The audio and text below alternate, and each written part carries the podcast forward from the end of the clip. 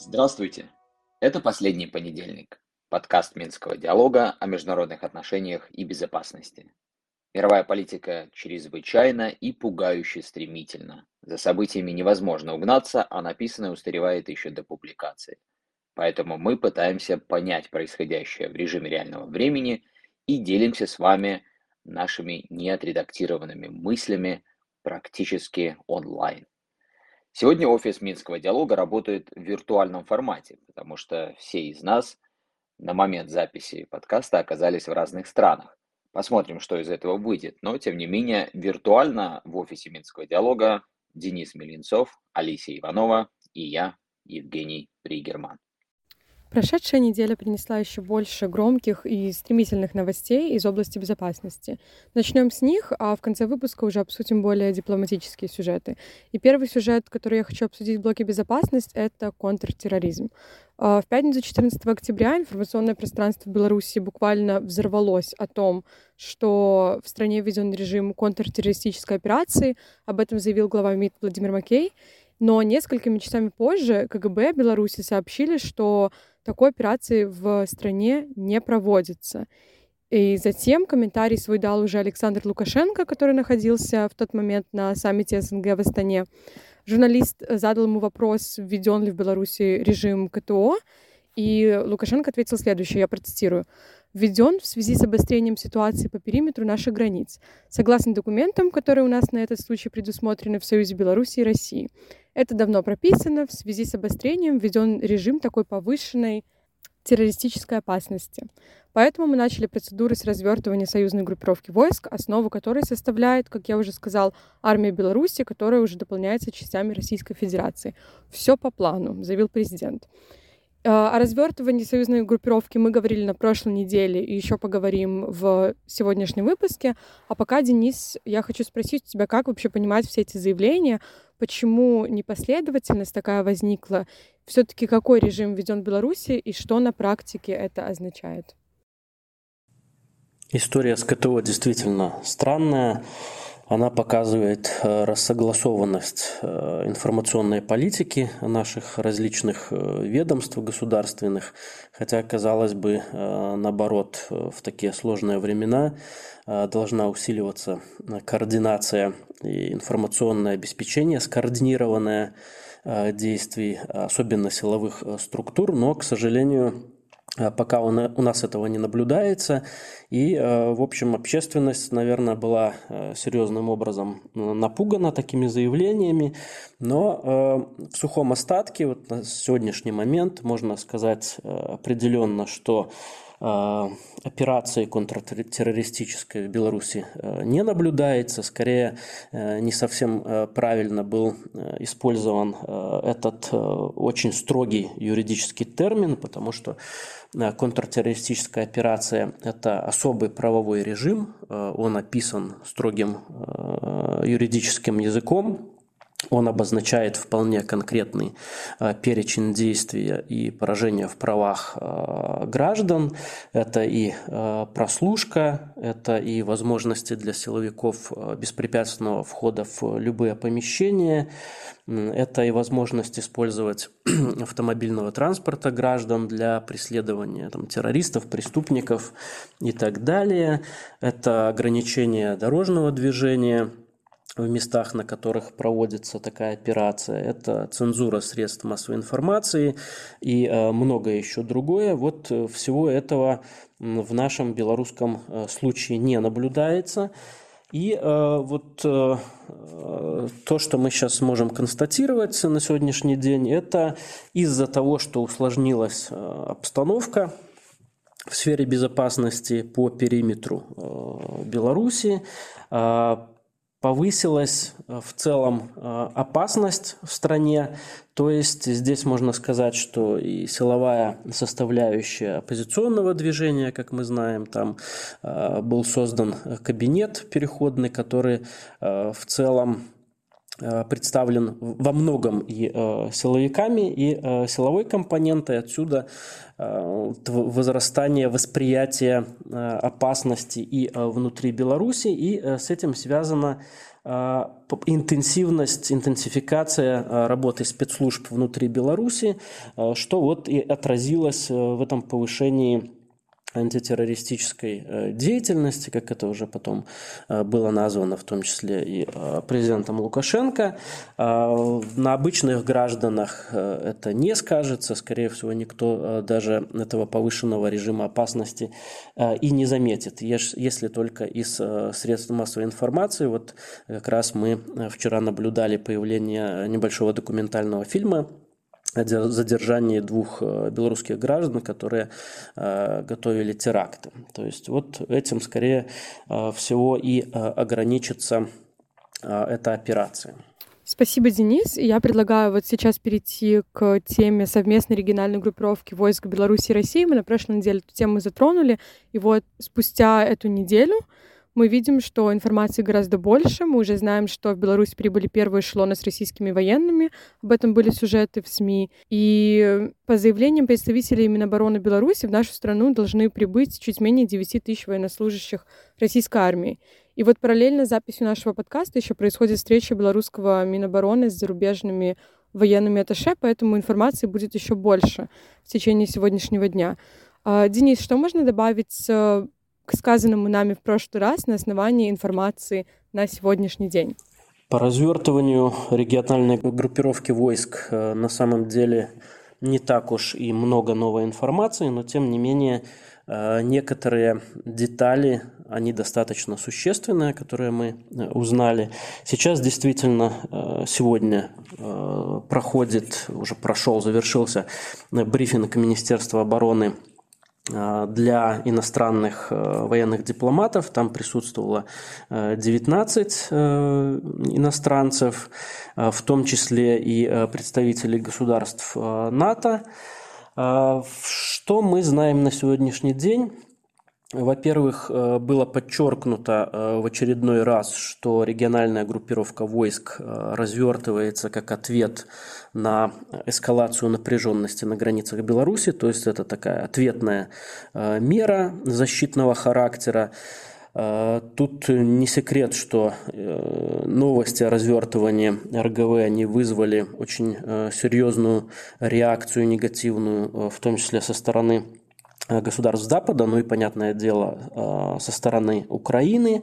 Насколько вот мне известно, по крайней мере, по тем контактам, которые у меня есть, э, она была воспринята Э, эта информация как э, готовящееся нападение с севера э, на Украину, как наращивание, формирование именно ударных группировок на территории Беларуси. Вот белорусские, белорусское министерство обороны пыталось, попыталось развеять эти слухи, эти опасения. Действительно, пока речь идет о том, что в Беларуси будет э, перебазировано всего э, около 9 тысяч э, российских военнослужащих, что для формирования такой ударной группировки мало. Я напомню, что в конце февраля, когда российские военнослужащие заходили на территорию Украины через территорию Беларуси, в Беларуси было сконцентрировано порядка 30 э, тысяч э, вооруженных сил э, Российской Федерации. А на сегодняшний день, как мы видим, эта цифра намного меньше. Происходит усиление авиационной составляющей региональной группировки войск. В Беларусь перелетели истребители дальнего радиуса действия МиГ-31, которые способны в том числе нести гиперзвуковую новейшую ракету э, «Кинжал». Э, пока не отмечено, что такое вооружение есть на территории Беларуси, но э, такая вероятность присутствует.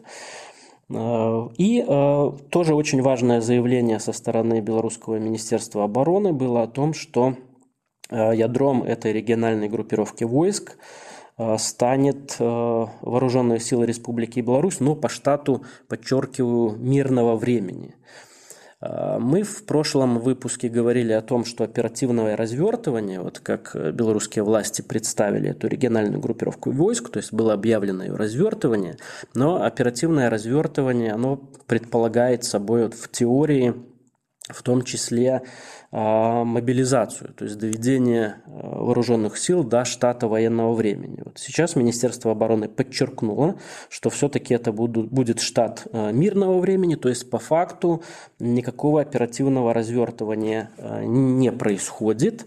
Просто региональная группировка войск была активирована как структура, а, скорее всего, максимум, что происходит, это создаются совместные командные центры, а, но а, этого мы видеть не можем. Это все-таки деятельность э, скрытая, но мы можем констатировать, что на данный момент э, какого-то вот такого серьезного развертывания с последующей мобилизацией не происходит. В, том, э, в то же время эта региональная группировка войск, она может выполнять здесь в Беларуси задачу а, по усилению охраны а, государственной границы, что, в общем, э, белорусские вооруженные силы уже некоторое время э, делают.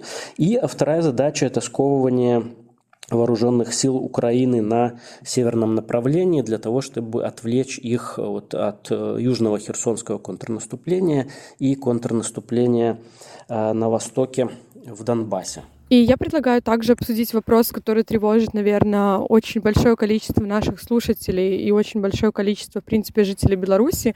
Это слухи о мобилизации в Беларуси. Как раз вот в увязке с темой развертывания совместной группировки войск эти слухи начались. В некоторых СМИ даже звучали какие-то конкретные цифры о том, что в Беларуси около 100 тысяч человек или даже больше будут мобилизованы. И давайте обсудим, насколько эти слухи все-таки связаны с э, реальностью, проводятся ли какие-то мобилизационные мероприятия в Беларуси на самом деле, и какова вероятность того, что они могут действительно проводиться, и вообще какой вот можно сделать по этому поводу прогноз? По состоянию на данный момент можно уверенно говорить о том, что никакой массовой мобилизации в Беларуси не происходит потому что э, что такое массовая мобилизация? А для того, чтобы довести белорусские вооруженные силы до штата военного времени, э, нужно призвать по разным оценкам от 50 до 100 тысяч э, человек войска. А что это будет означать на практике? Это будет означать, что ажиотаж по поводу всех этих мероприятий будет даже выше, чем в России, потому что э, если смотреть на а, пропорцию, то э, Беларусь должна будет призвать больше, чем это происходит в России. Это означает и очереди на призывных пунктах, это означает, что этих всех поступающих мобилизованных нужно будет массово обеспечивать и обмундированием, нужно будет снабжать, нужно будет снимать с хранения вооружения, нужно будет задействовать огромное огромное количество э, транспорта, то есть логистика, это все будет э, заметно и скрыть это э, практически нереально. То есть мы бы про это все знали, тем более учитывая интернет, интернетизацию, у всех есть семьи, у всех есть интернет, социальные сети, мы бы практически с первых минут о таких мероприятиях знали. А другое дело, что а, иногда э, речь идет в средствах массовой информации, в телеграм-каналах о так называемой скрытой мобилизации, при том, что не все себе до конца представляют, что это такое. На самом деле под скрытой мобилизацией обычно предполагают такой призыв, э, который для э, граждан обычных он не заметен, и он обычно тех резервистов, которых касается такая плановая всеобъемлющая мобилизация, он не касается. Речь идет о увеличении количества контрактников, то есть повышение процента контрактников в войсках. И второе – это формирование военных соединений с, э, с Э, частников частных э, военных компаний, то есть, э, грубо говоря, это наемники, которые не, не являются формально частью вооруженных сил, но это не белорусский вариант, это дорогостоящее мероприятие, это скорее вот Российская Федерация что-то похожее делает. Для Беларуси такие такие вещи они не характерны, но и опять же мы бы это Э, видели, это бы экспертами фиксировалось. Вот. Что касается прогноза, да, и тут еще один такой нюанс. Сейчас действительно проходит плановое и анонсированное уже мероприятие по призыву. Во-первых, войска идут призывники-срочники, у нас идет осенний призыв. Опять же, вот часть слухов о мобилизации, возможно, касается и вот этой отправки войска Э, мобилизованных солдат-срочников. Э, и второй момент, э, если вы помните, была встреча не так давно госсекретаря Совбеза с Лукашенко, где президент говорил о том, что необходимо провести, во-первых, частичную частичную проверку боеготовности отдельных белорусских частей. Он сказал тогда Вольфовичу, что если нужно отмобилизовать какую-то э, бригаду э, по штату военного времени, то ее нужно отмобилизовать, проверить, есть ли эти люди. То есть э, офицерскому составу вполне возможно приходят повестки с тем, чтобы уточнить их данные.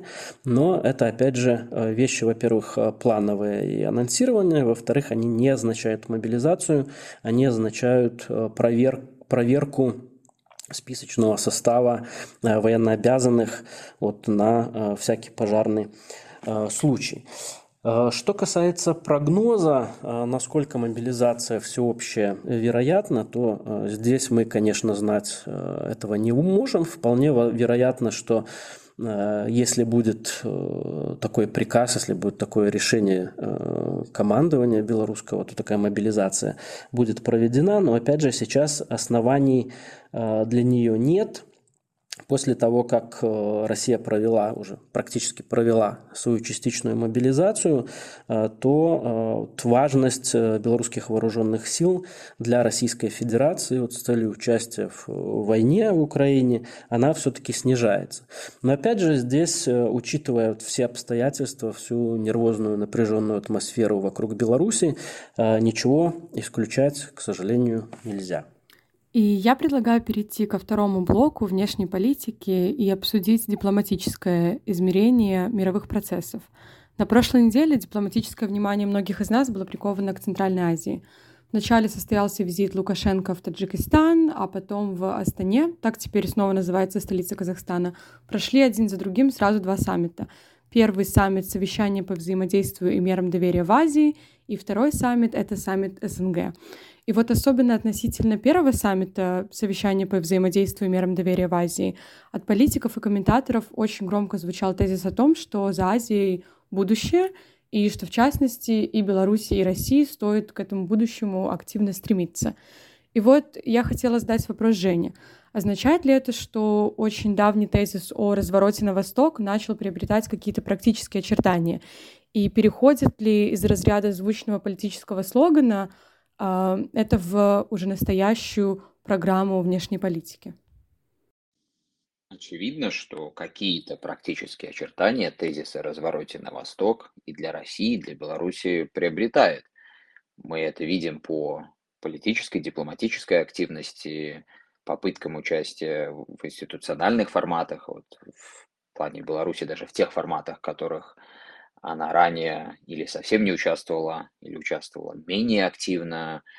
И действительно, совещание по взаимодействию и мерам доверия в Азии, саммит которого прошел на прошлой неделе, ну, вот так выделяется. То есть раньше Беларусь проявляла к нему интерес, но, наверное, не такой, как проявляет сейчас. И во многом это понятный естественный процесс, опять же, и для Беларуси, и для России, который связан, во-первых, с тем, что происходит или полный, или частичный разрыв отношений с Западом, ну или, может быть, разрыв это не совсем правильный термин, он выглядит как разрыв вот здесь и сейчас в таком каком-то медийном, дипломатическом приближении, но на расстоянии через какое-то время наверняка нужны будут другие термины для того, чтобы описать этот процесс. Но то, что ткань отношений между Белоруссией Западом и Россией Западом э, трещит, это очевидно. Трещит она по разным причинам, с разными какими-то акцентами. Можно обратить внимание на то, что э, в речи, одной из знаменитых уже речей Путина, которую он произнес, э, провозглашая начало специальной военной операции в Украине, вот он так достаточно обреченно говорил о том, что что мы не сделаем, все равно санкции Запада, они будут только продолжаться, будут нарастать, они вечны. И поэтому нам нужно, грубо говоря, искать счастье где-то в других частях мира. Ну, то есть, по крайней мере, логически э, эта мысль вытекает из предыдущего тезиса. То есть в какой-то степени Россия, наверное, шла к такому выводу э, какое-то уже время, готовила себя, хотя, правда, непонятно вот по всему тому, что сейчас происходит и на поле боя, и в экономической, дипломатической плоскостях, насколько все-таки эта проработка была серьезной, но это уже другой вопрос. Но то, что какая-то осознанность к политическому руководству приходила в России, что вот они хотят э, произвести смещение геополитического своего фокуса, это достаточно очевидно. С белорусской стороны, с белорусской точки зрения, все же я бы утверждал, что здесь э, несколько иной шел процесс. Тут э, вряд ли какая-то проактивная такая была деятельность, которая рассматривала переход или разворот на восток в ущерб отношениям с Западом, с Европейским Союзом в первую очередь, которые всегда были одними из ключевых и в экономической плоскости в первую очередь, но и дипломатической, которая эту экономическую плоскость сопровождала и где-то поддерживала. Но, тем не менее, произошло то, что произошло, и, повторюсь, происходит вот этот разрыв всей ткани отношений, и если он рвется на Западе, но неизбежно это подталкивает к тому, чтобы искать какие-то возможности на Востоке. Ну и потом это тоже естественно, исходя из э, некой общей такой трансформации системы международных отношений. Мы много уже в последнем понедельнике об этом говорили. И она так или иначе, несмотря на то, что сегодня все внимание приковано к Восточной Европе, к войне в Украине, к тем международным глобальным последствиям, которые эта война имеет, но в целом мы не можем не понимать, что вес мировой политики все равно смещается на этот самый Восток или в эту самую Азию. Как именно геополитические балансы и геоэкономические возможности оформятся через 5, 10, 15 лет. Мы не знаем, мы это еще только увидим, но значение Европы абсолютно точно будет несколько снижаться, а значение Азии абсолютно точно будет несколько возрастать. Это тоже подталкивает все страны, в том числе и Россию, и Белоруссию, искать какие-то возможности там а, на Востоке. Э, но здесь я бы еще добавил, что лозунги и медийное оформление, в том числе касательно вот этого разворота на восток, это все-таки не всегда и далеко не в полной мере отражение реальности.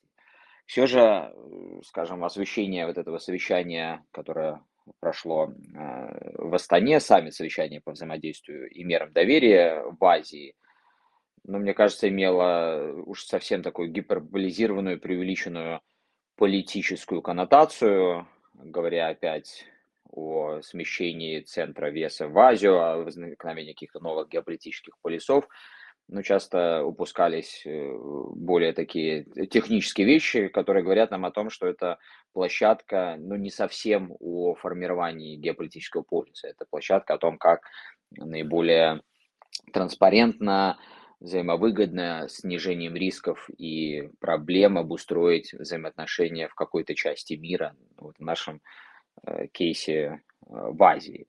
Более того, мы знаем, что даже в самые тяжелые исторические времена, которые были обусловлены войнами и вообще тотальным негативом между Россией и Западом, но та или иная европоцентричность для Москвы сохранялась. Для европейской части России она сохранялась, и она пусть даже была вот такая негативная европоцентричность. Это значит, что и сейчас, как бы совсем уже обреченно не выглядели отношения между Россией и Западом, это одно из ключевых, направ... ключевых направлений, которое, если даже не определяет возможности, то она определяет э, в очень большой степени риски и угрозы для России. Это значит, что все равно потенциал России, как интеллектуальный, дипломатический, экономический, будет направлен во многом на запад, а это значит, что ну и поворот нужно на, на восток понимать в этом контексте. Это не так, что отвернулся, закрылся, выстрелил все стены и дальше не разговариваем. Даже если стены, не дай бог, возникнут, все равно какая-то коммуникация и значения Запада будут сохраняться. Ну и потом, э, если говорим об экономике, особенно это касается Беларуси, то, конечно, провозгласить какой-то лозунг о развороте, как мы понимаем, гораздо легче, чем этот самый разворот совершить, потому что это не просто даже отправить какие-то делегации, поехать о чем-то договориться. Это еще вопрос компетенций, которые нужно иметь для того, чтобы работать совершенно новыми культурами, странами, нам неизвестными, непонятными, вплоть до того, что нужно говорить на соответствующих языках. А всего этого э, вот просто так, дуновением там, ветра или взмахом палочки добиться невозможно. Спасибо, Женя. И несмотря на то, что мы все сейчас физически не находимся в Беларуси, я все равно хочу вернуться к Минску и его позиции в этой ситуации. И вот хотела спросить, что такая активность на азиатском направлении говорит о внешней политике Беларуси? Можно ли сказать, что она концептуально полностью изменяется, и место Европы полностью вот занимает Азия, многовекторность закончилась, и Беларусь также вот осуществляет этот разворот на восток? Дам немножко теоретический ответ на этот вопрос. Концептуально внешняя политика – это не про конкретное соотношение векторов. Внешнеполитическая концепция – это не про то, с какими конкретными государствами вы здесь и сейчас сотрудничаете, сотрудничаете более интенсивно, а с какими менее. Поэтому если изменяется соотношение векторов в вашей внешней политике, это еще совсем не означает, что происходит концептуальное изменение всей вашей внешней политики. Соотношение векторов – это способ реализации концептуального представления о том, как должна выглядеть ваша внешняя политика, способ достижения внешнеполитических целей – и понятно, что если на каком-то векторе у вас множество возможностей, то этот вектор будет набирать в своем значении, в весе. А если же на другом векторе больше рисков, чем возможностей, то едва ли этот вектор будет становиться для вас центральным. Однако все эти балансы могут меняться в зависимости от многих факторов. Поэтому может меняться и соотношение векторов. В случае Беларуси изменения последних двух лет действительно выглядят очень глубинными и в чем-то безвозвратными, особенно если мы находимся в текущем моменте и глядим на заголовки, заявления и эмоции, которые все эти заявления сопровождают. Но все же я бы воздержался от того, чтобы э, спешить с какими-то далеко идущими выводами, делать громкие выводы и немножечко подождал. Все-таки время на более долгой какой-то перспективе как правило, расставляет куда более сбалансированные акценты. Спасибо, Женя. Действительно, время покажет, э, как и будет ли в принципе осуществляться поворот на восток, и мы обязательно будем освещать эти новые тренды в нашем подкасте. На этом, дорогие слушатели, наш выпуск подходит к концу. Спасибо, что остаетесь с нами и в этом экспериментальном формате. Оставляйте ваши комментарии, задавайте вопросы, а мы постараемся ответить на них в следующих выпусках. А пока до следующего, последнего понедельника.